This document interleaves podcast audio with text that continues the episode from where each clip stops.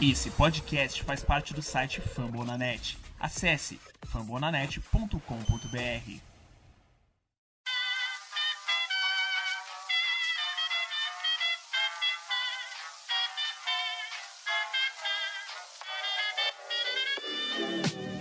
Mais uma rebatida forte. E ela tá fora daqui! Uau!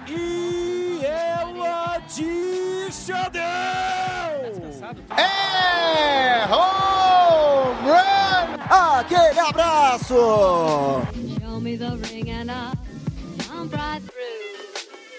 Salve, salve galera fã do beisebol! Está no ar mais um episódio do Rebatida Podcast, o seu encontro semanal para falar sobre a principal liga de beisebol do mundo, a Major League Baseball, que está de greve, senhoras e senhores. Eu me chamo Felipe Martins, sou a voz por trás do Soxcast, o arroba underline Soxcast no Twitter, e estamos aqui para o episódio 131 do Rebatida 131 para atualizar como anda o contexto da Major League Baseball nesse começo de mês. Hoje é dia 4 de dezembro, sábado. Sim, estamos gravando em pleno sábado, às 9 da manhã, e trazemos algumas atualizações tanto sobre a greve como os contratos que foram assinados aí no apagar das luzes. E claro, para tudo isso, eu não estou sozinho, estão comigo Nathan Pires. Seja muito bem-vindo, meu caro. Fala galera, cara, faz tempo que a gente não grava uma rebatida, hein, bicho? Eu tava até tava com saudade de vocês, mais de um mês que a gente não tá aqui falar besteira. Acho que você nem tava na última, na última edição, gravou eu e o Salviano. Mas, cara, eu queria falar aqui agora, queria dar alguns avisos, né? Eu sou o Natan, claro, presidente de operações do São Francisco Giants Brasil, porque assim como o Farhanzade, não faço nada, mas estou bem feliz de poder falar de beisebol novamente, mesmo que com a liga parada e com o meu time não contratando ninguém, né, ô Vitor Salviano? Você sabia, Vitor Salviano, que no último lockout que teve na liga, o Padres não tinha título? É, algumas coisas nunca mudam, né? Pois é, e com direito de resposta também está aqui hoje Victor Salviano, rapaz lá da paróquia o do San Diego Padres. Seja bem-vindo, Victor. Obrigado, Felipe. Bom dia, boa tarde, boa noite, boa madrugada aos nossos ouvintes, a todo mundo que prestigia o Rebatida, né? E eu ia comentar isso aí, Natan. Bom, bom dia pra você também, né, pro Felipe Martins. Eu ia comentar que é uma era sem gravar, né, esse Rebatida, e umas duas eras sem gravar com o Felipe, né? Ele tava aí num, num descanso merecido aí no- nos últimos programas, foi puxado pra ele, foi mais puxado pra ele do que pra nós, né? Ele que vem desde o início aí tocando esse programa que era pra ser o de quinta-feira, né? Só que agora foi desmembrado na, na off-season. E tem coisas que nunca mudam mesmo, Nathan. E vai vir mais três lockouts aí, o Padres vai continuar sem título. Eu não sei porque que vocês ficam falando que eu sou o cara do Padres, meu amigo. Eu torço pro Detroit Tigers. Pois é, daqui a pouco começa a temporada nova, todo mundo vai ter oportunidade de escolher times novos. Brincadeira, não faça isso. Continue torcendo para o time que você co- escolheu, mesmo que ele seja uma porcaria, porque às vezes as coisas mudam. E antes de começarmos, antes de começarmos, eu te convido para aumentar aí o som, curte com a gente, relaxa, porque já está começando o podcast sobre beisebol mais recomendado em língua portuguesa do Spotify, nosso querido Rebatida. Vamos que vamos, porque com trabalhos técnicos da nossa querida Luke Zanganelli e a gerência de Danilo Batista, o Rebatida está no ar.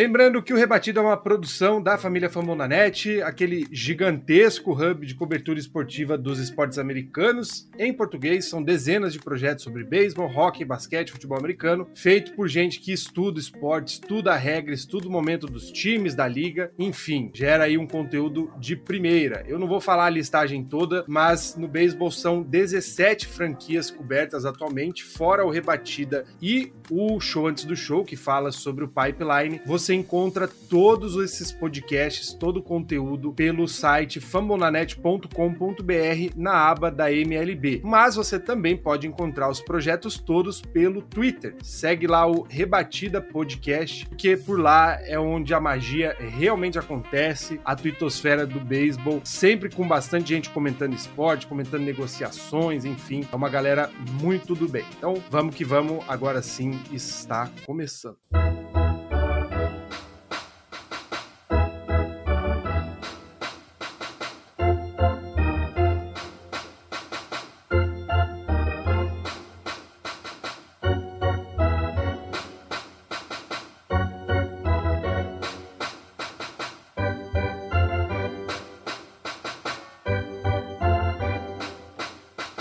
Muito bem, senhores. Cá estamos nós, em pleno sábado. Poderíamos estar fazendo qualquer outra coisa, mas não. Estamos aqui para falar da greve, né? Praticamente não tem nada de muito grande acontecendo. Se você ouviu aí o episódio, acho que 129 ou 128, o Rebatida falou sobre toda a possibilidade de um lockout, né? Uma greve na liga. E de fato aconteceu. Donos e associação de jogadores ou sindicato dos jogadores já vinham desde 2020, na verdade até de antes, falando sobre a possibilidade de o beisebol parar, porque existem algumas questões pontuais que não têm acordo, né? Majoritariamente questões financeiras e de fato aconteceu. As reuniões aí foram longuíssimas, né? Duraram sete, oito minutos algumas entre representantes dos donos e representantes dos jogadores e não deu em nada, ninguém se entende, enfim, gente com muito dinheiro, brigando com gente com muito dinheiro para ver quem recebe mais dinheiro. O fato é que até que se tenha um acordo, uma decisão, não teremos nenhuma atividade relacionada ao beisebol. Se você entra hoje, inclusive, nas redes sociais e no portal da Major League Baseball, não tem nem foto de nenhum atleta, porque o lockout, inclusive, abrange isso. A, o lockout ele trava toda a exploração de imagem dos jogadores. O lockout trava todo o contato entre atletas e clubes. É, enfim, a, as negociações param a, a, reunião entre os general managers, as chamadas winter meetings, que geralmente é quando eles começam a desenhar algumas coisas para a temporada seguinte e os grandes contratos. Tudo isso está parado, Victor e Natan. Que grande merda, né? Porque tanto tempo para discutir esse tipo de coisa, os caras deixam pro fim do segundo tempo aí, né? O fim da temporada já, a gente já tinha parado, já, já saíram todos os prêmios praticamente. Era só sentar e conversar e os caras não conseguiram. Não, e o pior é que eles deixam para discutir no final sabendo que a merda vai acontecer. Todo mundo tava careca de saber que era eminente, ia ter esse lockout, a greve ia acontecer e ninguém fez nada antes, pô, ninguém se preparou para isso. Ontem a gente viu que as reuniões as reuniões duraram menos de 30 minutos e sempre acabavam. Os caras fizeram questão de tentar evitar esse lockout. E agora a gente, tá, a gente não sabe quando volta o beisebol. Teoricamente a, a off-season demora um pouco. A gente só voltaria a ter beisebol lá em fevereiro, né? No Spring Training.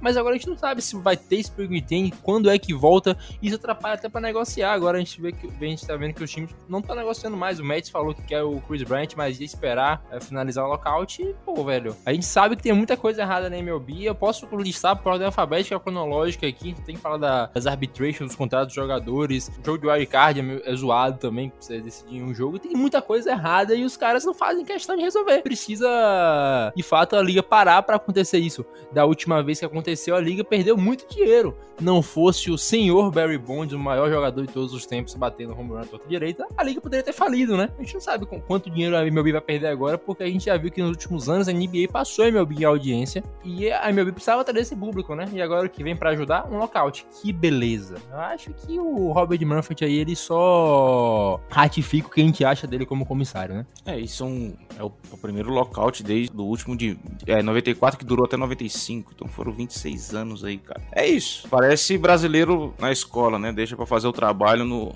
no dia anterior. Se der para terminar tudo, terminou. Se não, paciência, fica para recuperação e, e, segue o jogo, né? Para os nossos ouvintes, para poderem se situar melhor, aqueles que tiverem interesse, né, tiverem tempo também, a ESPN.com.br ou seja, a nossa ESPN aqui no Brasil, até o Bira deu RT no, no tweet, tem um, um texto muito bem feito pelo Jess, Jesse Rogers, do dia 2 de dezembro, né? Ele detalha toda a história, o que que tá emperrando, quais são os pontos críticos, né? O que que é o bloqueio, ele define um monte de coisa. Então, se você tem um tempinho para tirar, uma leitura aí de no máximo 3 minutos, dá uma olhadinha lá que você vai se, se situar bem, além do, do nosso podcast, né? Eu separei uns tópicos pra gente poder entender o que, que pode acontecer e o que, que não pode acontecer durante essas paralisações. Né? Um exemplo disso não pode ter treinamento dentro das instalações do clube, ou seja, se você tem algum jogador voltando de, da cirurgia de, de Tommy John, por exemplo, eu vou trazer o exemplo do Padres, né, que é o time que eu, que eu cubro, o time que eu torço e etc. Né? Sem brincadeiras agora, como no início do programa. O Mike Clevinger estava voltando da, da cirurgia do TJ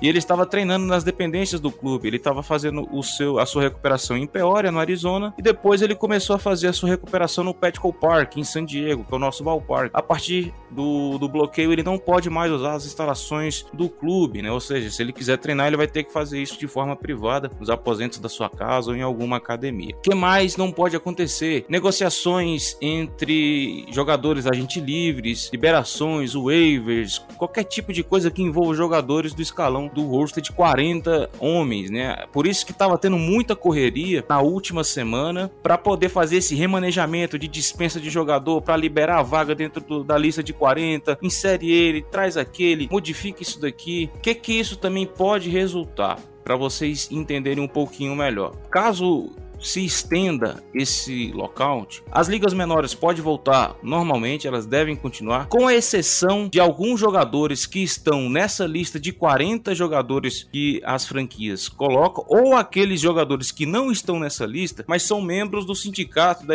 da, da associação dos jogadores. Esses caras precisam ficar do lado dos seus companheiros de, de, de play e eles não poderão jogar as ligas menores, né? A gente torce para que isso não aconteça, para que as coisas se resolvam mais rápido possível. Os jogadores podem jogar em outras ligas, como por exemplo, vamos pegar aqui um jogador venezuelano. O, pronto, o Ronald Acunha Júnior é venezuelano, é dentro do, do roster de 40 jogadores, em contrato com o Atlanta Braves e está voltando de lesão, ou seja, ele não poderia jogar nas instalações do clube nem nada. Se ele quiser jogar, realizar o sonho da vida dele, que é jogar pelo Tiburones de Da Liga Venezuelana, ele pode jogar sem problema algum. Até hoje ele tentou e o Braves nunca liberou ele para isso. Agora ele tem essa autonomia autonomia, já que ele não, não faz parte da MLB, né? Tanto que retiraram até a foto dos jogadores e tudo. Então, se ele quiser jogar por lá, ele pode jogar. Se o Otani quiser jogar na liga japonesa, ele pode jogar. Então, eles estão liberados para isso, né? Para jogar nas suas ligas de cada país. O teste de drogas é considerado, é, não tem,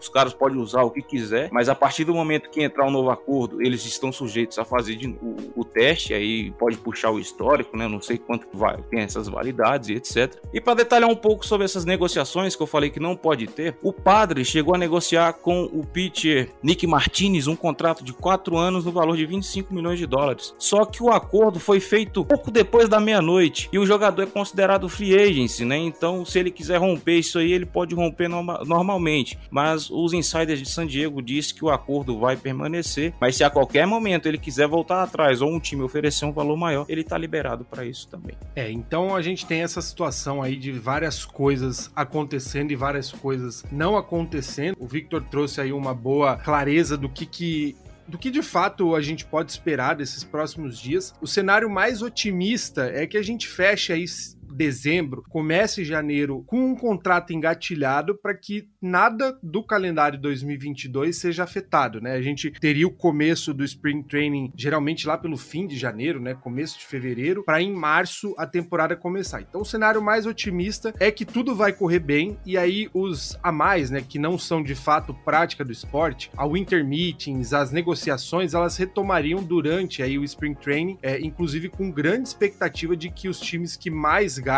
sejam grandes protagonistas, porque até agora alguns não fizeram nada, né? Mas pode acontecer também de não ter negócio, não ter acordo, e aí todo o calendário atrasa. Atrasa Spring Training, atrasa a abertura da temporada, e enquanto não tiver conversa, a liga não pode mexer, não pode, enfim, não pode fazer nada praticamente, né, Nathan? E esse, Felipe, é o oitavo lockout da história da, da MLB, ou não, o nono lockout da história da MLB. Alguns não tiveram jogos perdidos, mas o último lockout lá de 1994 foi o que mais teve jogos perdidos. A gente perdeu quase mil jogos, velho. Foram mais de 900 jogos perdidos por conta disso. E a gente tem que lembrar, o Vitor Salviano pontuou sobre as, ligas, as ligas menores.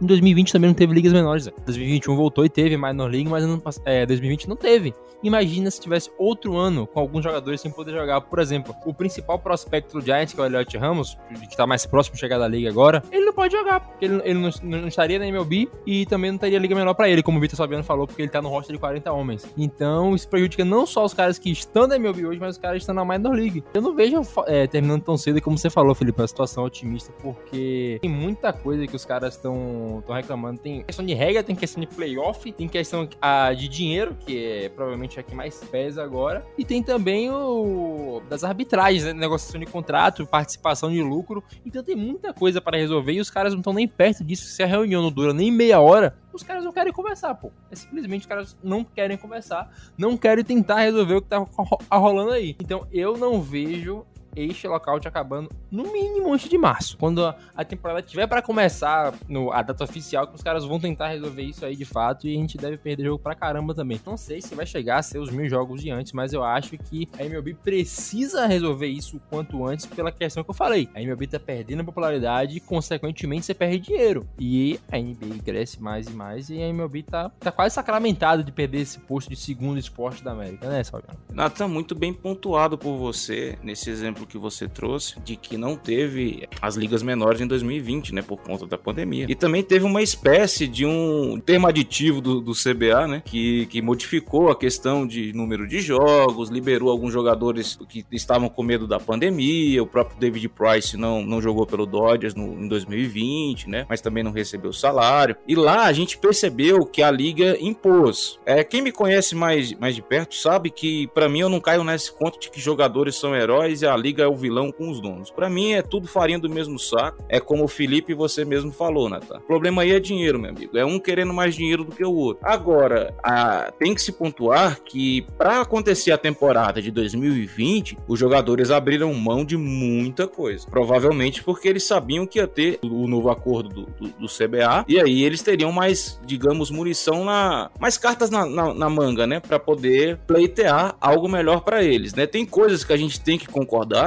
como no, nesse programa que o Felipe mencionou, que a gente fez um, um preview do, do, CBA, teve um contexto histórico e tudo, se eu não me engano foi eu, o Mares, o Lucas do cast do Marinheiro e o Kevin, né, o nosso querido Kevin. E eu, eu, eu falei lá, cara, tem coisas que, que precisa ser mexida, porque eu trouxe o exemplo do jogador que é draftado na MLB, ele insiste em ficar na, na universidade, depois ele vai pra NFL. E quando ele vai draftado pra NFL, ele já sai com um contrato na casa dos milhões, né? E hoje o salário mínimo da liga, da MLB, é 575 mil, mil dólares, cara. E você recebe isso por três anos fixo, você comer na bola ou não comer na bola. Depois você começa a ter direito às arbitrations. Então o cara fica aí sete anos 6 sobre controle da, da franquia, né? Sem possibilidade de querer algo melhor. A gente viu que, por exemplo, jogadores extra classe, que são aqueles diferenciados, como, por exemplo, Fernando Tati Júnior, o próprio Vander Franco, Ronald Acunha Júnior, esses jogadores, o próprio Ozzy Al Alves, né? Agora com a Atlanta Braves, eles têm as suas arbitrations compradas, né? Só que as franquias não vai fazer isso com todo mundo, que vai renovar um contrato a longo prazo colocando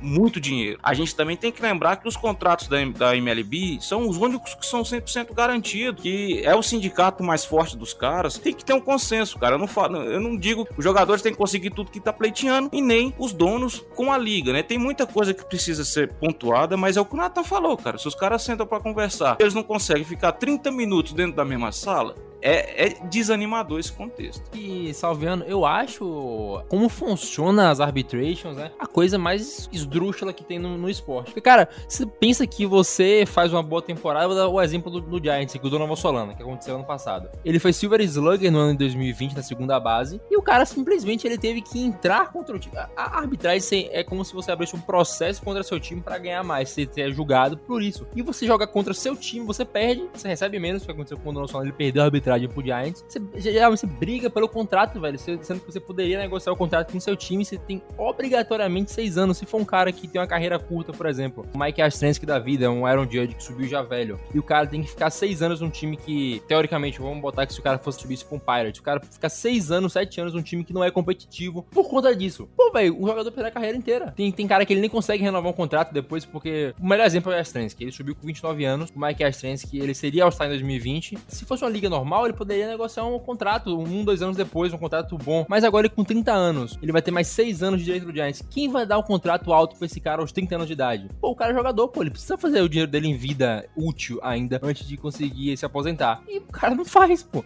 Ainda mais quando é um cara latino. E as que é meio relevante, até porque a família dele é, deve ser rica pra caramba. O Felipe bem pode falar disso, por causa do avô, do pai. Todos foram jogadores, mas pô, um jogador latino que sobe e perde, sobe velho já. Por exemplo, o Gurriel subiu velho porque veio de Cuba. Pô, você perde sua carreira carreira útil inteira em um time e você não consegue renovar um contrato alto que você merece, às vezes, por conta dessa regra. Eu acho meio zoado e isso tem que ser mudado. Inclusive, é uma das discussões. Inclusive, essa questão de, de discussão, né, sobre toda a guerra, vamos dizer, entre atletas e, e times, como os meninos falaram, esse é o nono lockout que tem na, na Major League Baseball e o primeiro em 25 anos, 26 anos. Só que as negociações de CBA, elas acontecem a cada 5 ou 10 anos, se eu não me engano. As mais recentes foram aí há 5 anos e já tinham praticamente os mesmos argumentos que tem nessa, tá? Em termos de operacionalização do esporte. Só que nesse momento, isso daí tá ficando em segundo, segundo plano. Toda a questão de expansão de times para os playoffs, tempo de jogo, enfim, que são questões es essenciais de serem discutidas, porque afeta até a forma como o esporte é, é acompanhado e consumido. Só que a questão ad eterno é a divisão de lucros, né? Então acaba sendo uma questão majoritariamente financeira de uma indústria que bate aí os 10 bilhões de dólares, a, a estimativa, né? Entre todos os times, todos os contratos, renda de TV, de ida ao estádio, o beisebol é um esporte muito lucrativo e que, por incrível que pareça, ele está ganhando cada vez mais dinheiro. A crítica dos jogadores é que o salário não acompanha esse aumento. Então, desde 2017, o salário médio da liga vem caindo. Os jogadores percebem isso, óbvio, os jogadores se incomodam, só que aí entra uma outra questão que normalmente favorece o, os times, né, os donos dos times, que a gente tem uma disparidade, né? Como os meninos falaram, você tem jogadores que acabaram de subir ganhando aí seus 500 mil, 700 mil dólares, com o Max Scherzer aí, que acho que provavelmente é o topo hoje do, dos salários, o cara vai ganhar em um ano 43 milhões de dólares. Então você tem aí uma classe de atletas que ganham 20, 30, 40 milhões de dólares num ano, com uma grande massa, uma base de pirâmide ganhando menos de um milhão de dólares. Você fala assim, nossa, os caras estão chorando por um milhão. Volto a dizer,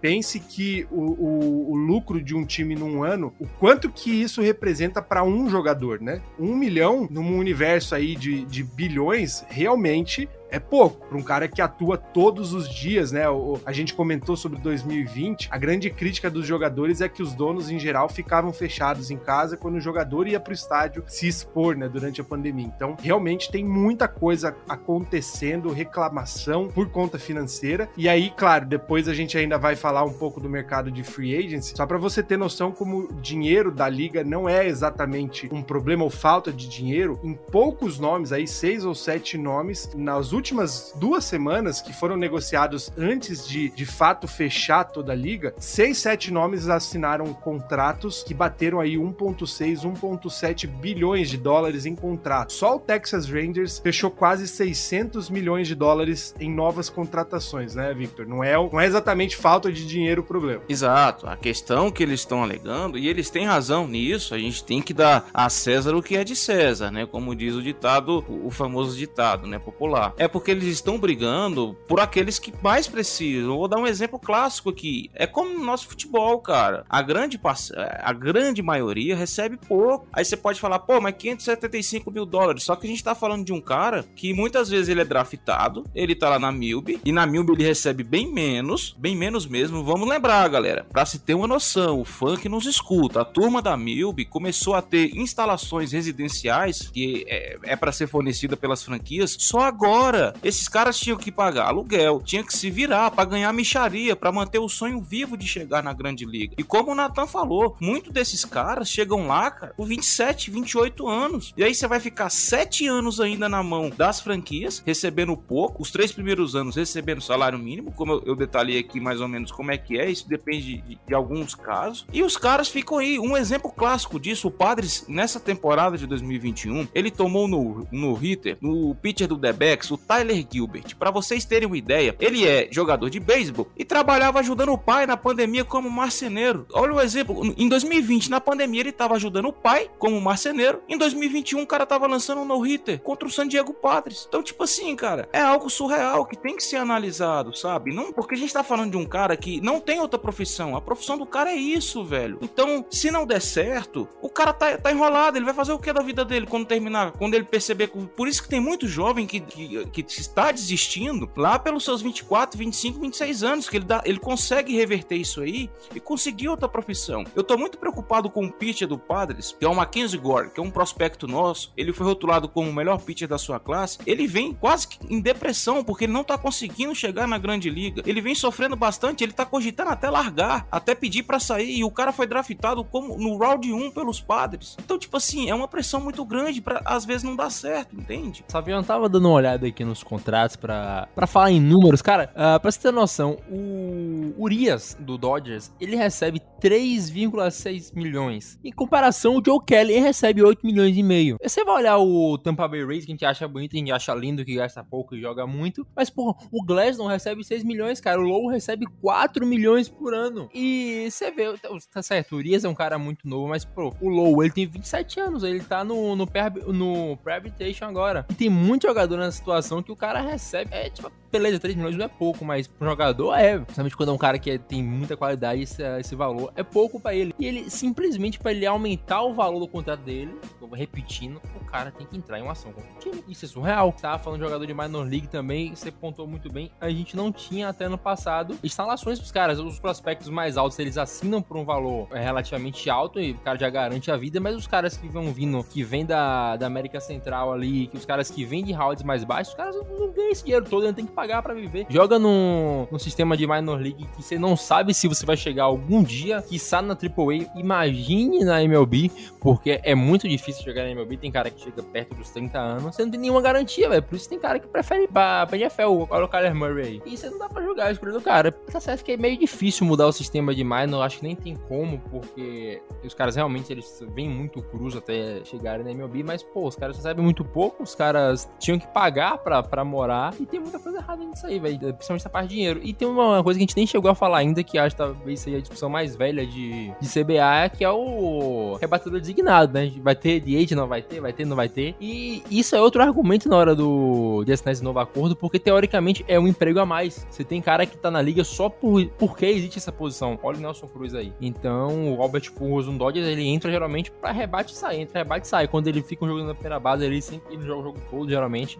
O rebatedor designado é uma posição a mais, cara. É outra coisa se negociar aí. Tem muita coisa errada na liga, bicho. Eu não posso falar o dia inteiro aqui. Fala. Ah, e vale a pena lembrar que na temporada passada, brincadeiras à parte, eu e o Nathan, a gente brinca muito com o Dodgers porque é o nosso rival de divisão ali e tudo, né? Mas o, o David Price, que o Felipe pode até falar um pouco melhor, como ele passou pelo, pelo Boston, então o Felipe pode saber algo de ajuda social e tudo do Price, ele fez um gesto muito legal, cara. É um jogador que tem seu contrato na, na casa dos 30 milhões de dólares e ele ajudou a custear aí um, uma ajuda de uma ajuda de custo, né, pra, pra rapaziada das ligas menores em 2020, né? Porque sem ligas menores não tinha dinheiro pros caras, sem jogo não tinha dinheiro. Então ele ajudou bastante o pessoal, né? O, o Nathan também comentou que o Coeto também, né, ajudava o pessoal que não, tem, não tinha muitos recursos, né? E outra coisa, vamos lembrar o seguinte: o Nathan trouxe, pontuou muito bem a questão do cara que sofre nas ligas menores para tentar chegar na MLB. E aí ele chega na MLB até ele se provar, mostrar que merece o famoso leão de temporada. Já pensou você ficar sete temporadas tendo que jogar no máximo? E se o cara se machuca no meio disso aí? E se machuca gravemente, né? A franquia não vai oferecer tanto dinheiro assim pro cara, velho. Então é muito tempo sob controle, sob um, o, o a, a, franquia mantém um controle sobre esses caras e pode correr o risco dos caras não conseguir, velho, de, de, chegar bem perto e não conseguir, né? Então fica um, fica um negócio complicado. Eu andei vendo que a, a liga tentou retirar a arbitration da, em uma das negociações e também retiraria o tempo de controle de 7 anos, reduziria mais ou menos para 5, 4. Só que ela falou que teriam uma espécie de escalonamento salarial e tudo, só que ela não especificou como que seria esse escalonamento, né? Foi algo bem empírico, sem embasamento nenhum. E aí é obviamente o, a Associação de Jogadores recusou através dos seus representantes. E estão certos. Nessa, nessa questão, eu estou ao lado da Associação de Jogadores, né? Pelo menos nessa questão das arbitrations e dos jogadores das ligas menores. Muito bem, tem bastante coisa, como você pode ver aí, muita coisa rolando. O Victor tinha sugerido um texto da ESPN. Se você que ouve a gente fala inglês, entende inglês, inglês, aproveite, inclusive, tá com, tava com promoção há poucos dias a assinatura do The Athletic, que é um dos principais veículos né, que cobre esportes nos Estados Unidos. Tem duas matérias deles, uma trazendo aí uma década de negociações do CBA e por que estamos onde estamos hoje. E ontem saiu uma do Ken Rosenthal, que é um dos insiders da Major League Baseball, falando do que, que a gente pode esperar para os próximos dias. A gente fecha esse primeiro bloco aí, fazendo basicamente esse, esse ampassando de como está a questão da greve, né? Você viu, não é tão simples, não é tão claro assim que logo deve voltar, a gente não sabe, mas a gente fica aqui na expectativa de que logo a gente consiga trazer mais informações claras sobre o beisebol, né, Nathan? Antes de fechar aqui, eu acabei de ver que a Baseball América acabou de postar, acabou não, postou algumas horas atrás, a line-up projetada do Reds para 2025 e tem rebatedor designado aqui, viu? Tá, eles botaram de volta como rebatedor designado, só queria falar isso. Então, ó, mais coisa, como a gente diz, fora o dinheiro, tem muita questão pontual que há anos são discutidas, que deveriam né, ter mais espaço nessa, nesse momento de discussões, mas a questão financeira não deixa. A gente já volta, não sai daí, bloco 2 já chega.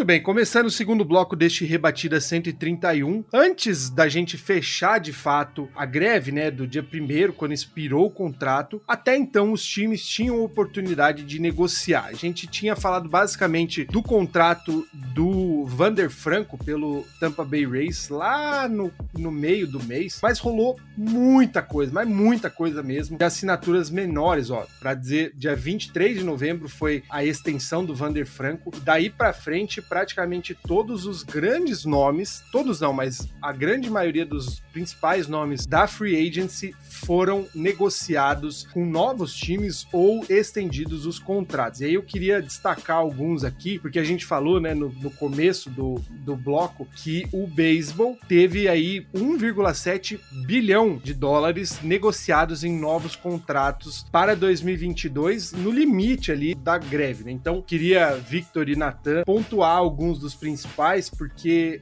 gente muito grande andou mudando de cidade, gente não tão grande assim também, alguns nomes históricos aí saíram, né? O Odor, por exemplo, saiu do time, foi pro, tá de casa nova agora, mas tem algumas bizarrices aí nesses novos contratos. A gente imaginou que podia ter uma, uma inflacionada, né? Visto o que Fernando Tatis Jr. e Francisco Lindor ganharam nos últimos anos, principalmente essa classe de shortstop, né? Dos interbases, que possivelmente a gente presenciaria, testemunharia contratos bizarros. E não deu outra, né? Eu, eu acho que o principal é a gente ver um cara como Corey Seager, por melhor que seja, ele recebeu um contrato de 10 anos na casa de 325 milhões. Então, pelos próximos 10 anos, Texas Rangers vai pagar 32 milhões de dólares por ano ao Corey Seager. E não foi o único contrato, né? O Texas Rangers trouxe também o Marcus Simeon, que é outro interbases, mas provavelmente para jogar em alguma outra posição. O contrato do, do Simeon também gigantesco, né, Nathan? Cara, Texas Rangers apenas, né? Mas eles estão fazendo isso tudo e o time não tem pitcher. Então a gente já pega aí que não vai dar porra nenhuma esse, esse ano aí. Já deixa... O meu me cobrem no futuro que o Texas Rangers vai flopar e não vai pra playoff. Tudo muito inflacionado. Velho, os caras pagaram 100 milhões no Kevin Gausman, cara. O Kevin Gausman, não é querendo ser ingrato, não, mas, pô, você não dá um contrato desse pra um cara que tem quatro de areia na carreira e é One Season Wonder. Porque o Kevin Gausman, por mais que eu quisesse que ele continuasse no Giants, não dá pra pegar esse contrato nele, velho. Ele não é isso tudo. A gente já viu no meio do ano, no meio pro final do ano que ele realmente caiu de produção. Aí a gente tem o Kevin Gausman ganhando muito, o Mark Scherzer ganhando um absurdo.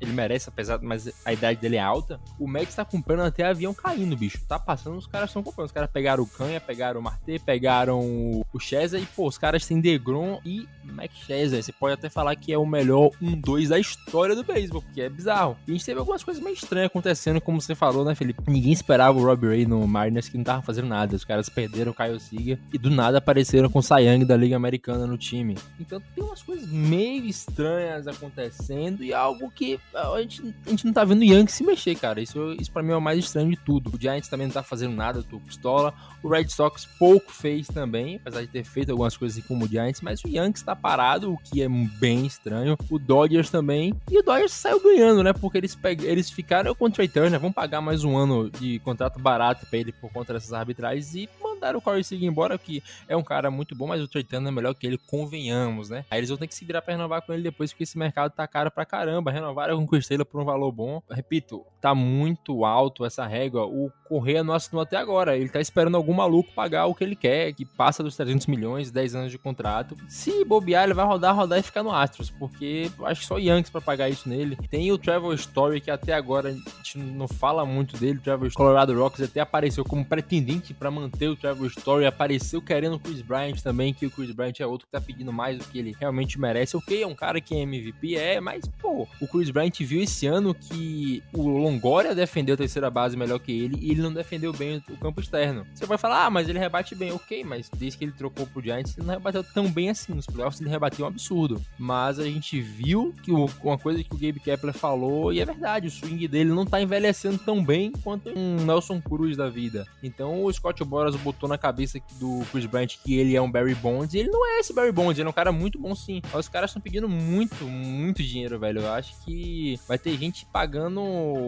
como já aconteceu aí com com o Texans Rangers, né? O, o Mark Simeon, ele esperava muito mais. Recebeu um contrato alto, mas certamente ele esperava muito mais. Ele bateu o recorde da, da posição de home runs, mas ainda assim o mercado tá inflacionado pra caramba. O Felipe comentou dos jogadores que foram pro Texas Rangers, né? Eles também fizeram uma aquisição muito boa no Montinho, que é o John Gray, né? Que era do Colorado Rocks. Gosto desse jogador. Muitas, muitas das vezes ele não era tão falado lá em, em Colorado, em Denver, né? Mas foi uma boa aquisição. E detalhe, hein? Eu vi poucas vezes o nome do Rangers ventilado em algum desses jogadores, viu? Então tem que tirar o chapéu pro que o GM fez lá, porque foi algo muito bem feito, né? O, o Filipeta destacou os jogadores acima do, do dia 23, né? Mas o próprio Dodgers, lá no dia 8 de novembro, né, trouxe o André Riney, o Menipinha assinou com, o Braves, né, um contrato de dois anos, o Eduardo Rodrigues foi para o Detroit Tigers junto com Javier Baez, né. O Blue Jays estendeu contratualmente com José Berrios, o Noah Seidengaard foi para o Angels, Brandon Belt renovou com, com o Giants na questão da oferta qualificada, né, o Giants também renovou com o Desclafani. Um detalhe que eu achei legal, Nathan, você até brincou, né, pô, não tô vendo o Giants se mover, mas o Giants pelo menos renovou alguns contratos, né, o Dodgers trouxe só o André Rini e perdeu uma, uma lapa de jogadores, né? Então, nesse ponto aí, eu vejo o Farhad Zaid, pelo menos, tentando manter a boa parte da sua força aí, né? Que foi ao longo dessa temporada. Esquece Gausman, eu também não concordo com o contrato que deram para ele. Achei um absurdo de caro, porque uma coisa é você pagar o que se paga pro Schwarzer, mas é o cara produzindo, né? Agora o Gausman começou, fez um, começou, teve um início de temporada muito bom, mas depois ele oscilou bastante, né? Então, eu acho complicado você fazer esse tipo de comércio. O próprio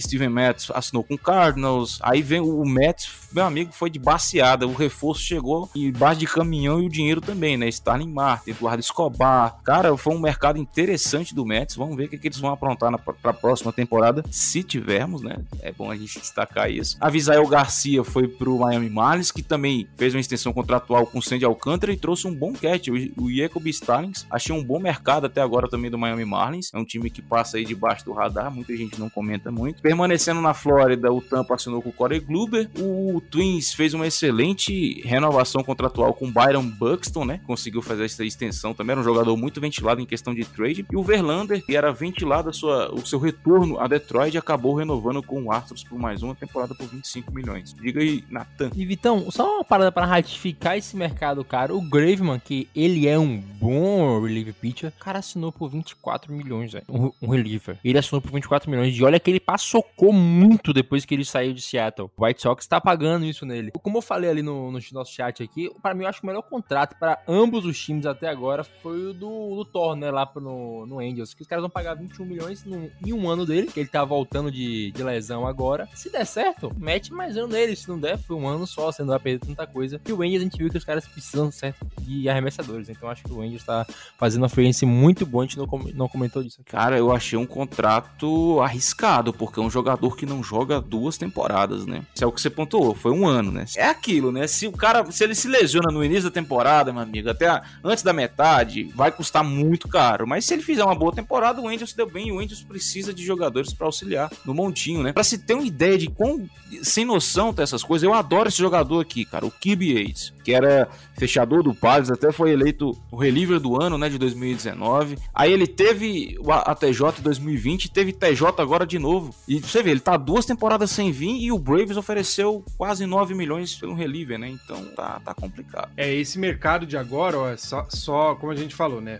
1,7 bilhões de dólares negociados, claro, os maiores do Max Scherzer pro Mets, 43 milhões por ano, mas você tem aí os dos shortstops batendo 30 milhões, Marcos Stroman mudou de time, enfim, tem bastante movimentação. E aí a gente pontua, né, essa questão que o Natan mencionou. Nós temos aí uma mão cheia de times que normalmente são grandes gastadores e que não fizeram nada. Então, o Yankees e o Dodgers são os dois grandes exemplos. O Yankees não fez nada até agora, a não ser renovar alguns nomes internos, né? O Gil Urshela renovou com Gary Stanches, enfim, manteve alguns nomes dentro do time, mas não fez nada realmente relevante. O Dodgers mais perdeu gente do que trouxe, né? O que no caso deles, né? O, é, o Thiago Cordeiro até pode falar melhor, você que torce pro Dodgers acompanha aí o Dodgers Cash, porque o Dodgers teve uma redução de, de, de payroll, né? De folha de pagamento absurda, de três, quatro caras que saíram do time, e o, o Dodgers ainda tem uma certa profundidade, né? Mas, falo até como torcedor de um desses times, o Red Sox também não fez grandes adições. Há uma expectativa na liga de que assim que os contratos voltarem, esses times vão sim mexer e injetar muito dinheiro. Por quê? São times com demandas muito claras. O Yankees não tem exatamente um plano para shortstop e não tem o melhor dos receptores. O Red Sox tem buracos, o Dodgers tem algumas adições a fazer, até reposições, e tem gente boa ainda no mercado, né? Tem muita gente grande. Tem Chris Bryant, Nick Castellanos, tem, enfim, Carlos Rodon, que teve no hitter durante a temporada. Tem uma galera ainda que merece. Merece não, né?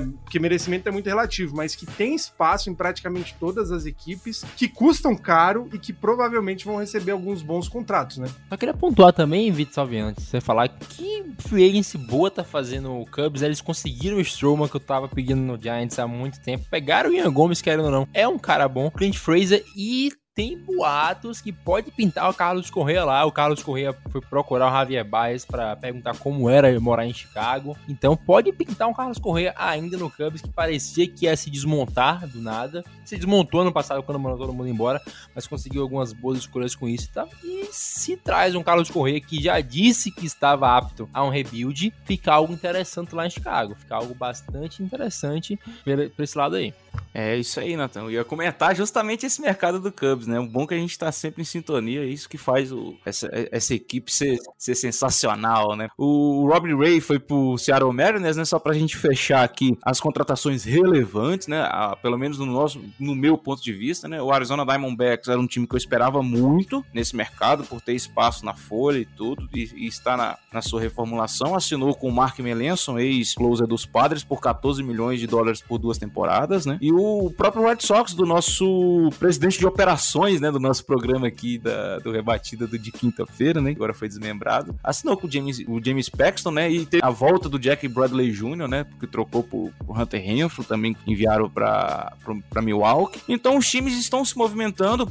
O próprio general manager do Detroit Tigers disse que, na visão dele, não era a, a, aquela briga para não, a gente tem que fechar até dia primeiro. Não, tem muita coisa que vai acontecer ainda, né? Principalmente depois do, do acordo do, do novo CBA. E para finalizar, o próprio Felipe trouxe, né? Tanto do, do Yankees e do Dodgers. Eu queria trazer um destaque do Yankees, que é do, do nosso amigo Guto, que diferente do Rangers, que eu mencionei que quase não era ventilado em alguns nomes, o nome do Yankees estava sendo ventilado em quase todos os jogadores de, das principais posições, né? Conversou com o Correia, conversou com o Baez, com o Story, conversou com todo mundo, cara. E não fechou com ninguém. E a gente tá falando do Yankees. E quando a gente fala que estava ventilado, não é palpite do, do jornalista, ah, eu acho que não. O Yankees ligou, perguntou o preço, e aí, topa sentar para conversar, só que não foi para frente, né? Talvez é como o Felipe falou, os caras estão esperando chegar o novo CBA, até porque muita coisa pode mudar também. A gente tem que lembrar que pode estar valendo para o novo CBA, além do rebatedor designado, tem outras coisas, como por exemplo, um teto salarial mínimo, um piso, né? No caso não seria teto, seria um piso salarial, para que as franquias sejam obrigadas a gastar uma certa quantidade da sua arrecadação em salário. E tem o fator das arbitrations que pode influenciar as negociações, porque tem jogadores que estão entrando nas, arbitrations agora, né? E tem arbitration 1, 2, 3, 4, isso pode ir variando de dependendo do jogador. Então isso também vai influenciar muito e os times precisam renovar com esses jogadores nas arbitrations, né? Então talvez alguns times foram um pouco mais, foram um pouco mais modestos até agora no mercado, porque estão com medo da, do, do novo acordo, né? Se vai ter o piso salarial, se vai ter, por exemplo, se vai aumentar a taxa do, do imposto, né? Que paga por furar, entre aspas, um teto, né? Bem fajuto que a gente tem, mas eles pagam um imposto por isso. E também tem a questão que pode inflacionar o seu salário na questão da, das arbitrations. Sabendo, uma última coisinha que a, gente, que a gente não falou, talvez nem tenha sido tão relevante, mas agora que eu lembrei. E tem um fator Trevor Bauer, né? Que a gente não sabe se ele vai voltar a jogar, porque a gente já viu que o Ozuna volta. Então, aparentemente, pode ser criminoso e tá na liga. E o Trevor Bauer, querendo ou não, o julgamento dele, o negócio não acontece, parece a boate 15, né? O negócio acontece 10 anos depois. O Trevor Bauer tá aí, tá falando merda, torta direita, como ele sempre faz. E o Dodgers, se ficar sem pitch, eu não duvido nada que vão fazer um inferno para botar o Trevor Bauer de novo, porque eles não vão querer pagar ele mais um ano para ficar sem fazer nada. Ah, e detalhe, o Yankees acabou de renovar com o, Dom, o Domingo German, né? Também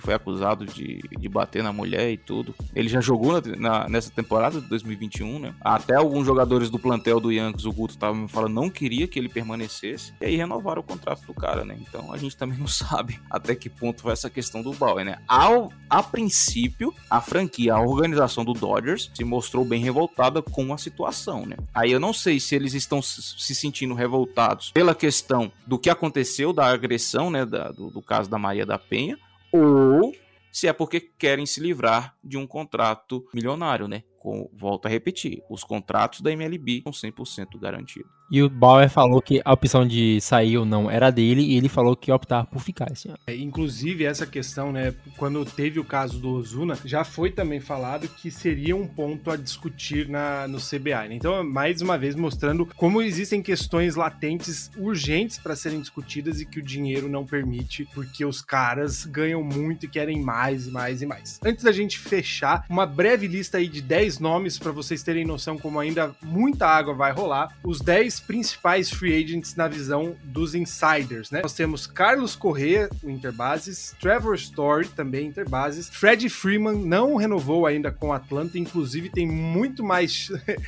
gente dizendo que ele vai para outro time do que ficando em Atlanta. Chris Bryant não assinou. Nick Castellanos. Carlos Rodon, o arremessador que era do White Sox. Clayton Kershaw, estrela aí do Dodgers de uma geração, ainda está sem contrato. Michael Conforto perdeu espaço no New York Mets. Kyle Schwarber, que teve um baita ano com o Red Sox, ainda está sem time. E Nelson Cruz, que foi um dos grandes responsáveis aí pelo bom momento final do Tampa Bay Rays, também está sem contrato, fora aí alguns outros nomes históricos e importantes importantes e novidades, né? O Seiya Suzuki, o, o cara que veio aí do Japão para bagunçar um pouco mais essa liga, né, Victor? E essa galera toda ainda tá sem contrato. Pois é. E um, um detalhe importante também que eu esqueci de mencionar lá no início, quando eu tava falando o que pode e o que não pode, as franquias podem fazer normalmente a questão de, de alterações nos seus staffs técnicos, viu? Um exemplo disso é o Padres, que liberou todo mundo que era da sua comissão técnica. O Tingler foi pro Twins, Skip Schumacher foi pro Cardinals. Dentro disso tudo, o Padres contratou Bob Melvin, que era o gerente do Oakland Athletics.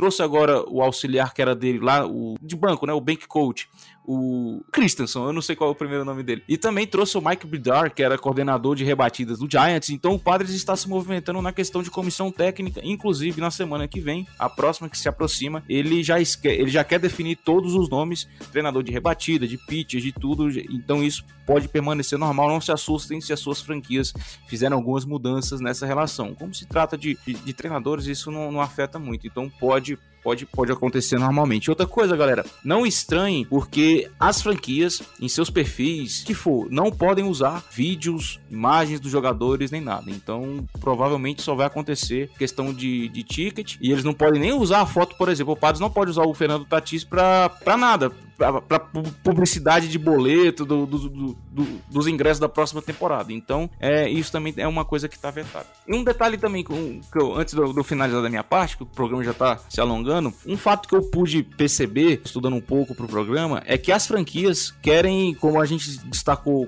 o Nathan trouxe a questão do Trevor Bauer, as franquias querem uma cláusula de saída dos contratos, porque os contratos são garantidos. E eles querem uma cláusula como, por exemplo, ah, se tiver agressão, se o cara for preso preso, se o cara for isso, se o cara for aquilo, eles querem colocar algumas exceções que permitam as franquias de romper o contrato. Muito bem, senhores. Fechamos aqui então mais um episódio do Rebatida Podcast. Como você viu, tem muita coisa acontecendo, muita coisa por acontecer ainda. O que não está acontecendo é o beisebol, de fato, porque está tudo parado. A gente vai continuar, óbvio, acompanhando esses desdobramentos. Nas próximas semanas, a gente com certeza vai ter alguma novidade sobre isso ou outras histórias curiosas. E você, por favor, continue acompanhando tanto o Rebatida Podcast toda semana, como as redes sociais do nosso podcast. Natan Pires, Victor Salviano, muito obrigado pela companhia inexplicável e inenarrável neste sábado de manhã para falar sobre beisebol. Ah, esse programa aqui ainda é mais especial porque a gente não tem Dário e a gente não tem Thiago Mares. Olha que programa bonito, cara. Eu tô até feliz de gravar esse programa. Mas no mais, um obrigado a quem escutou até aqui. Um beijo beijo a todos vocês, inclusive o Thiago Mares. Manda um beijo pra canalha assim nesse programa. Então, foi muito bom gravar. Não sei quando a gente grava de novo, porque tá uma loucura, só precisa, mas espero voltar em breve para falar aí como eu tô puto com o Thiago.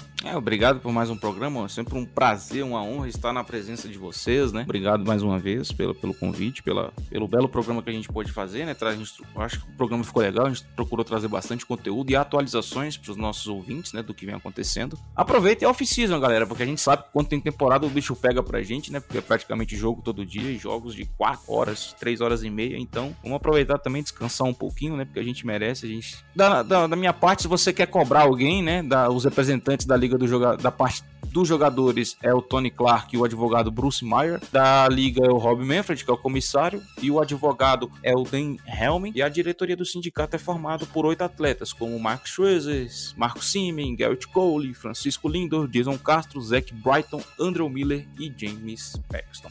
Até o próximo programa, galera, e obrigado pela sua audiência, né? Se puder, siga a gente lá no arroba SDPadresBR e acompanhe também o Padrescast. É isso, fechamos aqui mais um capítulo. Eu desejo a você um bom fim de semana, um bom descanso e, claro, até a próxima. Valeu!